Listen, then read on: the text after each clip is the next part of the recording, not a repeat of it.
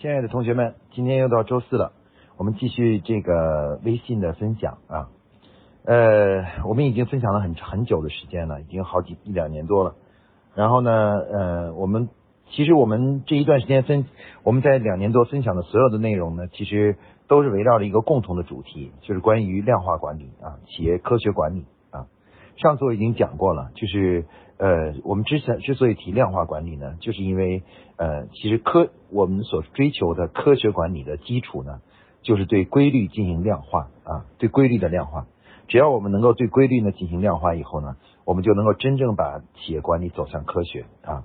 呃，现在流行一个词汇叫底层逻辑啊，也就是说，呃，我们要想把企业管理做好呢，我们一定要对企业的底层逻辑。然后包括底层逻辑如何量化、数字化呢？必须得做好，才能够做到真正的科学管理。那今天呢，我们向大家介绍呢，介绍什么呢？呃，我们首先来介绍一下呢，就是关于企业管理的底层逻辑问题啊，底层逻辑。呃，我们把它称为叫十大契约啊，十大契约。呃，大家知道，其实管理的管理问题呢，其实主要是面对人的啊。它的主要的目的，它并不是面对事啊。我们说做事情其实有时候很容易，但与人打交道呢，其实很很困难啊。在组织一个组织中呢，当一个组当一个组织发展到一定的规模以后啊，人和人之间呢，经常会产生各种各样的矛盾啊矛盾。比如有的人呢，可能干的时间比较长了，那工作呢就没有以前那么认真了，就会变得越来越懈怠。那那那些工作的还保持着很好的状态的人呢，就会心里不平衡，觉得同样是呃拿着同样的工资，可是大家的却付出的努力却是不一样的。那像类似的这样的一种不公平心态呢，其实是我们管理面对的主要问题啊。一个企业随着不断的发展啊，不管你那个做的有多么的好，随着时间的推移呢，这个最终呢，呃，这种矛盾呢，总每天都会出现啊。其实所我们所说的科学管理呢，就是希望我们能希望建立一套管理系统，将这些矛盾呢能够呃比较简单和快速的把它呃化解掉啊，让大家呢能够继续团结工作下去。因此的话呢，管理系统的本质呢其实是面对人的啊，是怎么样去解决人与人之间的矛盾的一个问题啊。那么纵观。人类社会呢，我们是怎么解决和避免人和人之间的矛盾呢？啊，这个呃，其实呢，如果我们看一下，就是我们生活中啊，我们发现啊，我们比如说你买一个东西，呃，你觉得不划算啊，你又想把它，比如我们在日常生活中呢，就有的时候啊，我们去买一个东西的时候啊，你如果不满意的话，你想把它退回去，呃，那么你怎么才能保证你不跟店家产生矛盾呢？我们会发现呢，最主要的是，呃，网络上啊，或者是在呃，在这个购买的过程中啊，我们已经跟店家之间达成了一个契约关系啊，一种约定，事先的约定啊。那我们约定好了这个做好了一个约定以后，比如说我们现在都约定好了是可以七条七天无条件退货，那你就不用，你即使退了也不会跟厂嗯那店家产生矛盾啊。那么事实上呢，我们发现解决人与人之间的矛盾的。最好的办法就是什么呢？就是去呃建立人与人之间的这个契约关系啊，把契约关系建立好了，事先把各种各样可能可能出现的问题呢，呃，可能产生问题的这个这个事情呢，把它约定好，这是最好的避免矛盾的办法。其实呢，我们现在呢在做这个企业的管理的过程中呢，呃，组一个组织内部呢，也正是通过建立了一整套的。组织内部的这个约定啊，这个约定，然后呢，就是呃，最终呢，能够把这个让那个一个组织呢，能够相对比较团结、比较稳定，然后大家呢遇到各种问题以后呢，能够互相很快的把矛盾解决。那因此呢，在组织内部呢，从某种意义上来说呢，所谓的管理系统，从根本上来说呢，其实是组织内部人与人之间建立的一整套的组织约定啊。做着约定，也就是说，我们说的管理系统，它看起来是很无形的东西。这种无形呢，其实主要指的是，嗯，它不像一个东西，你能看得到它。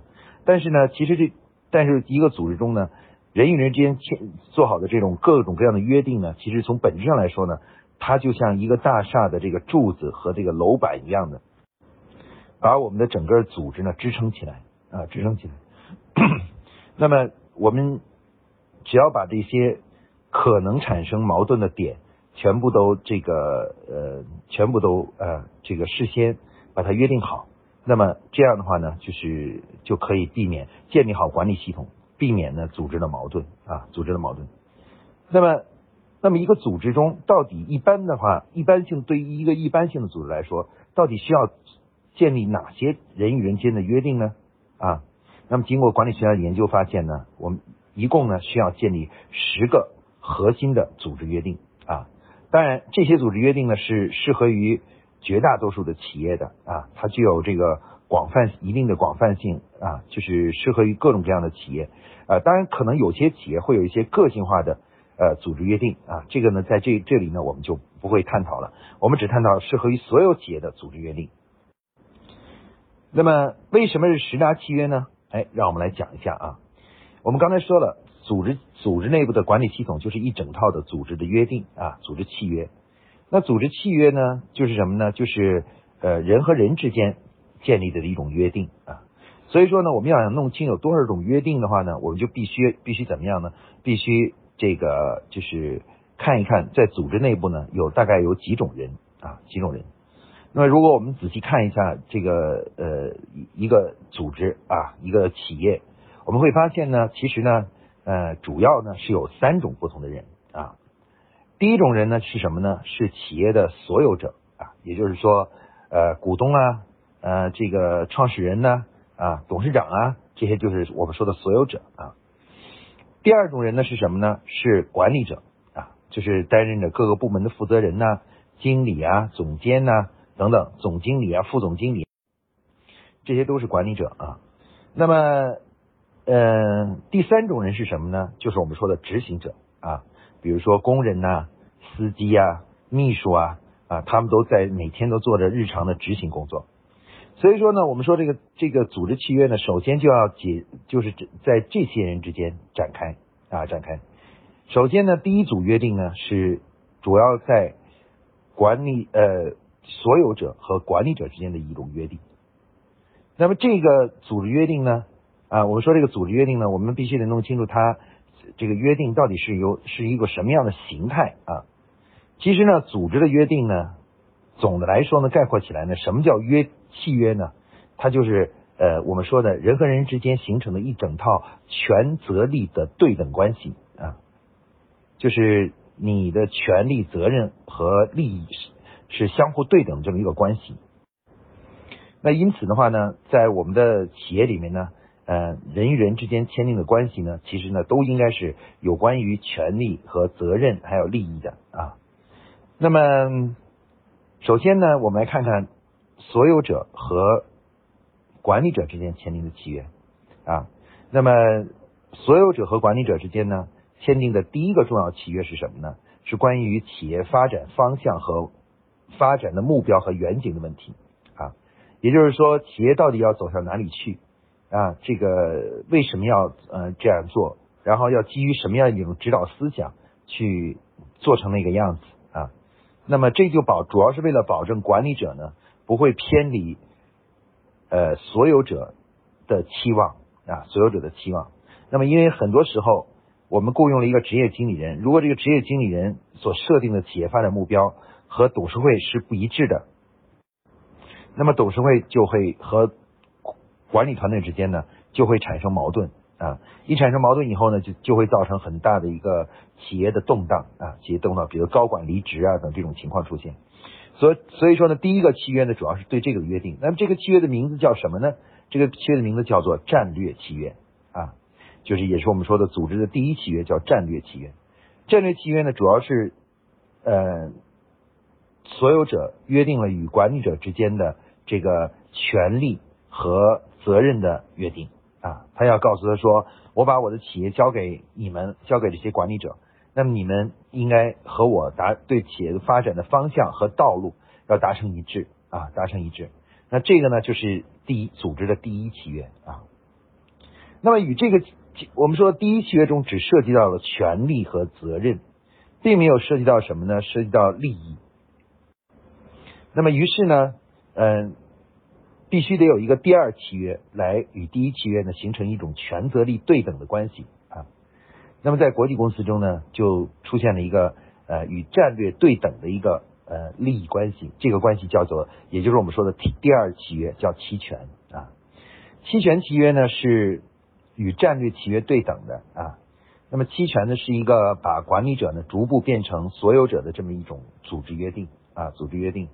那么，呃，但是呢，他要求呢，管理者呢必须忠诚于组织的战略和目标啊，达成战略了，你就可以成为可能成为一个小股东啊。如果你不能达成战略呢，你就没法成为我的组织一个股东啊。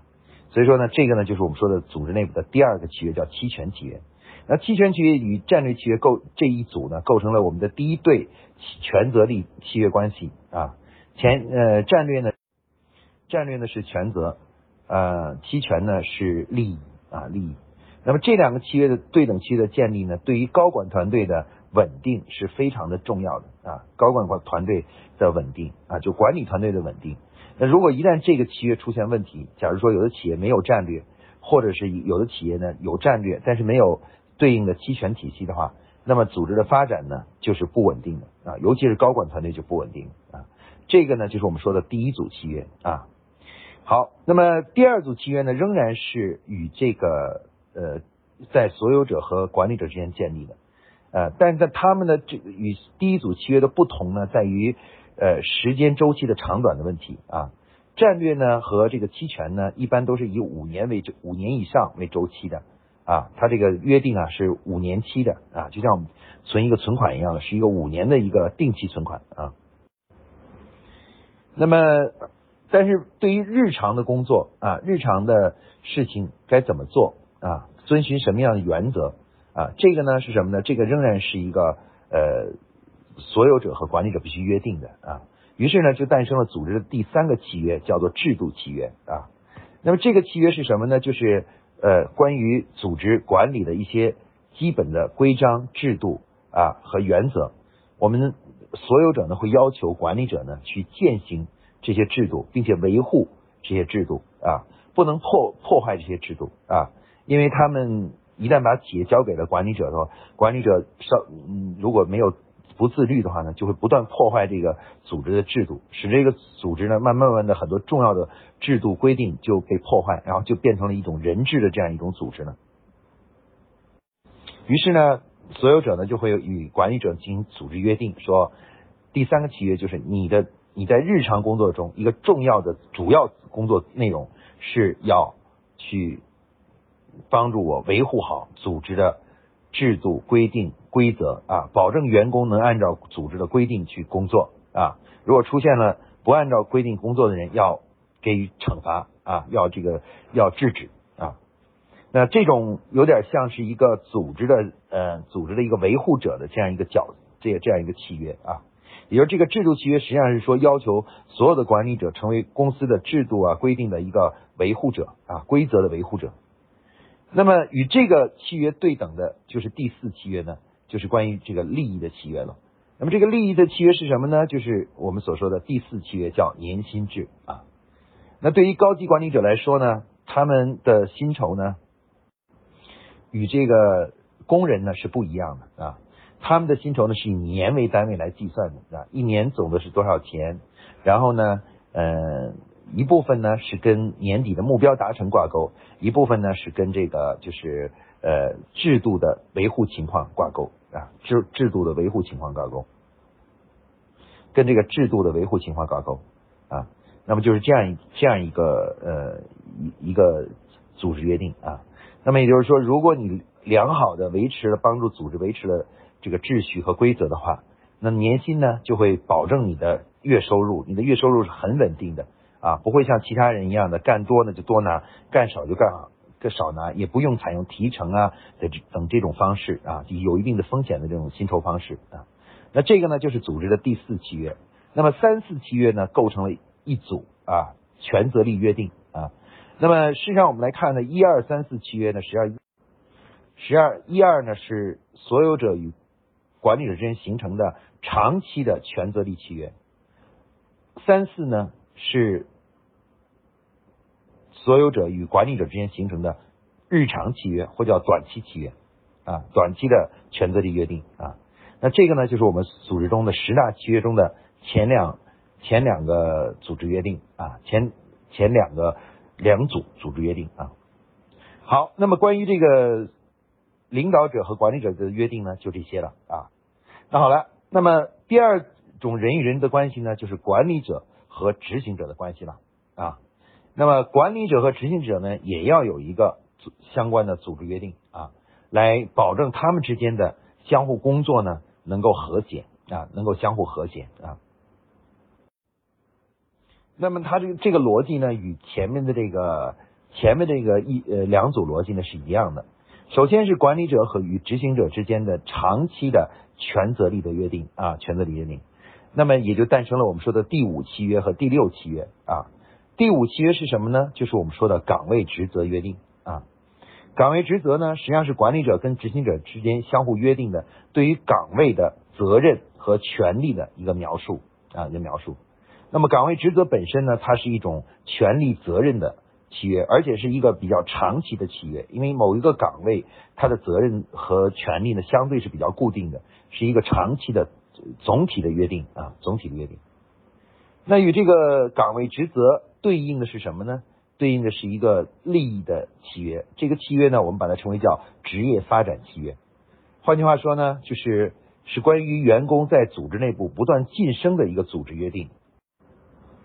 我们说，呃，员工呢坚守自己的岗位，但是如果一直在一个岗位干呢，就会干越来越没有兴趣，失去了热情啊。那么员工只有通过不断的提升和晋升，才能够不断的让他能够。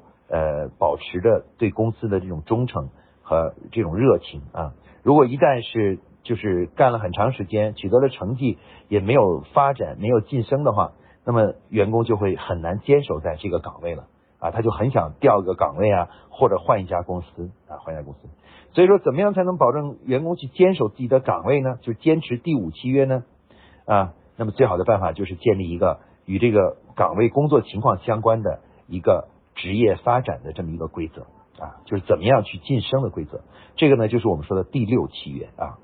那这个五六契约呢，构成了管理者与执行者之间的长期契约。那么除了这一组契约以外呢，管理者和执行者之间还要签订第呃第二组契约，就是关于短期的权责力约定啊，权责力约定。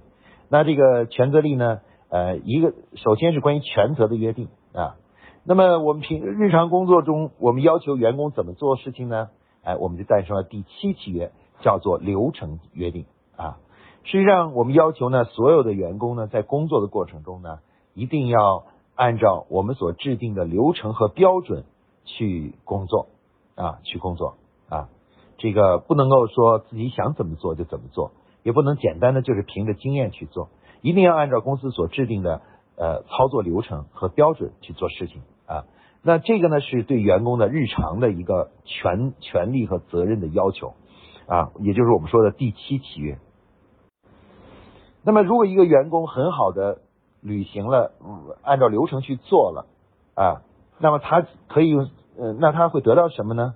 啊，于是就诞生了我们说的第八契约，叫做薪酬绩效契约，或者叫做基于流程的契约。啊，也就是说，嗯，员工呢会基于他履行的这个工作流程来决定他的收益、收效、收益以及呢他的这个就是奖励啊、奖金啊。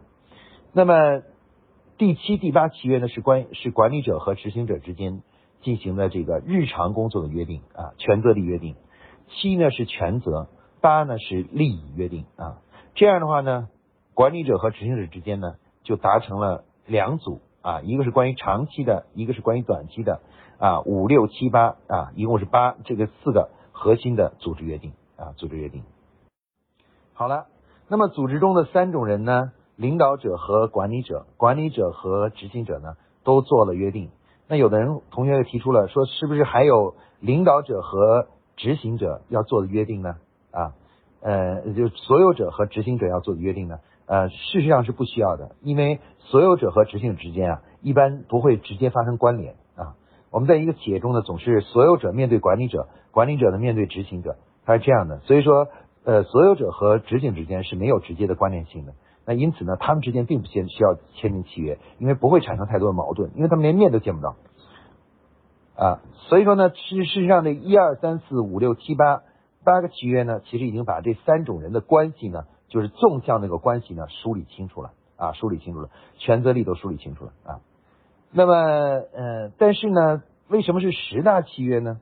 啊，主要的原因是因为我们刚才呢只考虑了纵向的问题。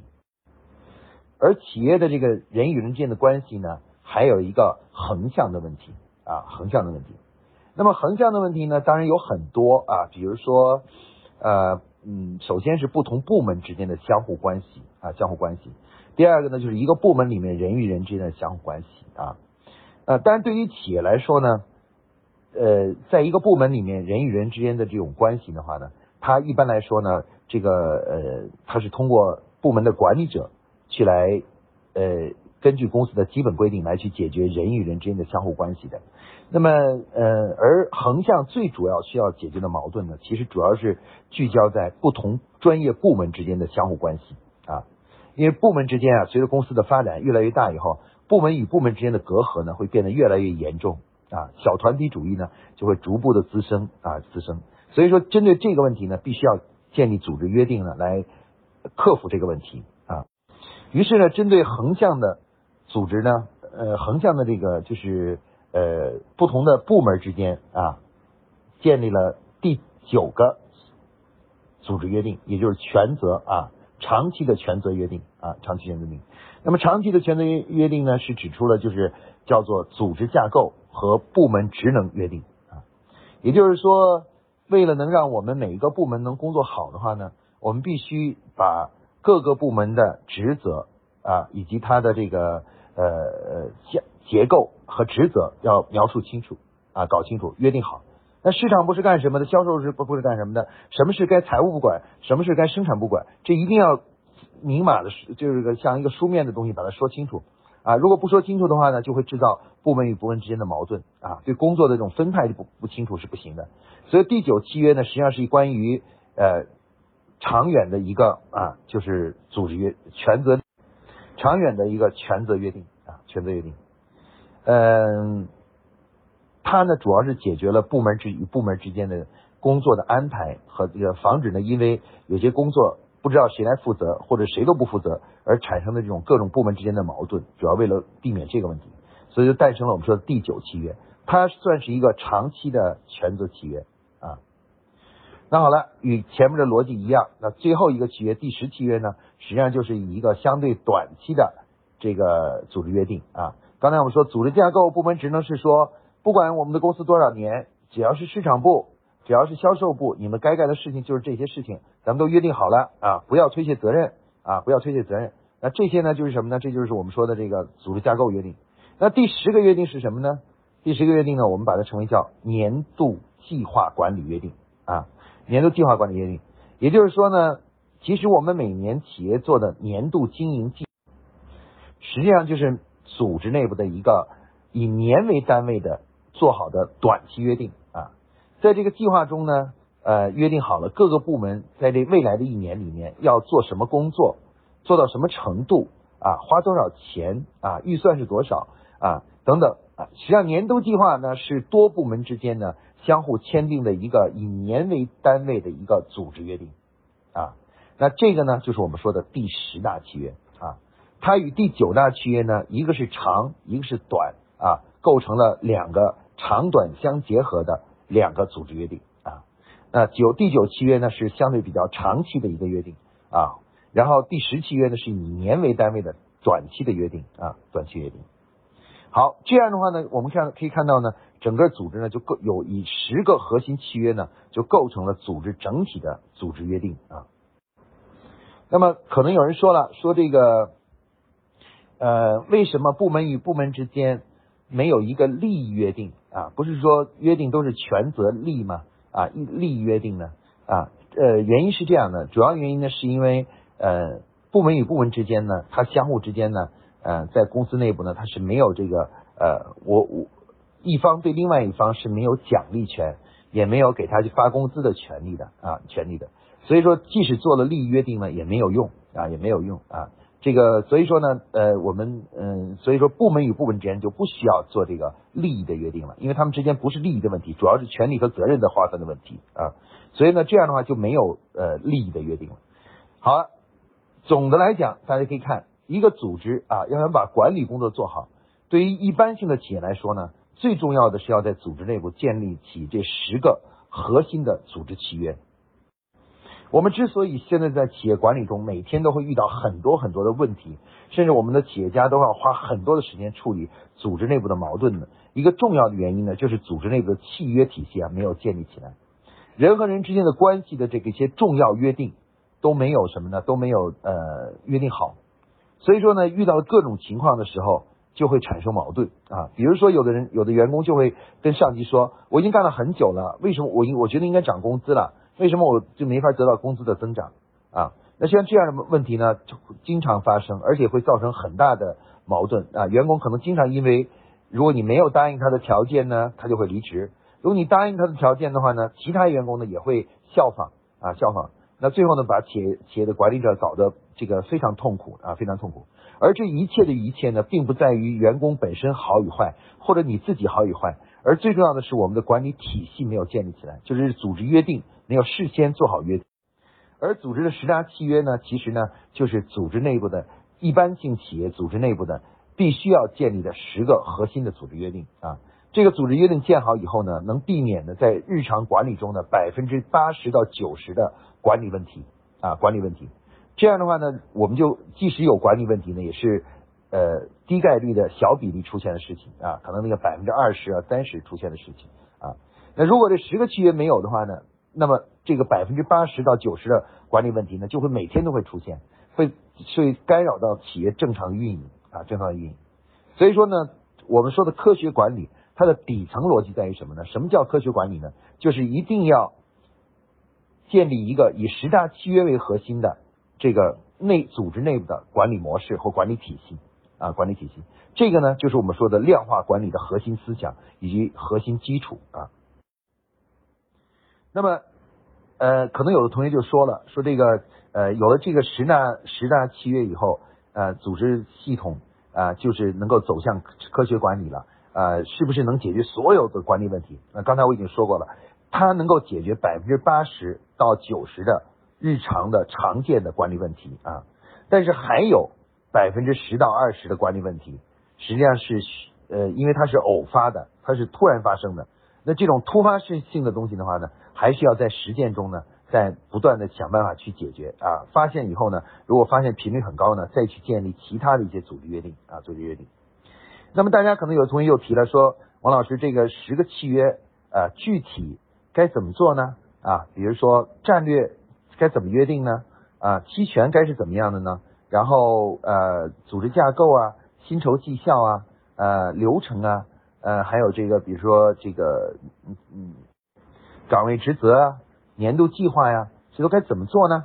啊，那么其实我们在后面的呃这个呃很长一点的啊这个连续的两三天的学习中呢，会对这个呢进行详细的介绍啊。事实上呢，我们明年会有一个呃在二零二一年，我们将有一个全年的量化管理的学习课程啊，它会不仅讲总体的理论，而且会对这个十个契约呢分别进行详细的介绍啊。呃，让帮助大家呢，能够这个就是呃，不仅能知道这个底层逻辑，而且还知道具体的操作的方法论啊。那么，如果大家愿意的话呢，欢迎同学们有时间的来参加我们的这个呃这个企业量化管理的这个呃全年的课程啊。为什么开一个全年的课程呢？因为这个课程呢，对于所有的企业都是一个最重要的课程啊。有的时候，我经常给他们打一个比方说。我说企业量化管理其实在做什么呢？它就相当于在一家企业里面，呃，去安装，呃，我们把一家企业比喻成一个电脑的话，那么就是我们相当于，如果现在很多企业使用的操作系统是 DOS 的话，企业量化管理这套管理模式呢，就相当于管理界的 Windows 啊，那么一旦装上去以后，你的大家试想一个电脑从 DOS 进入到 Windows 以后啊，它的这个能力呢就得到大大大幅度的释放啊释放。这就是为什么很多企业到了发展到一定阶段以后，一定要导入量化管理的原因啊管理原因。那么希望大家呢都能够好好的来有时间呢去来参加这个学习啊，真正了解科学管理的底层逻辑啊是什么。好，今天呢关于呃企业量化管理之十大契约这个主题呢，就给大家介绍这里啊，谢谢大家。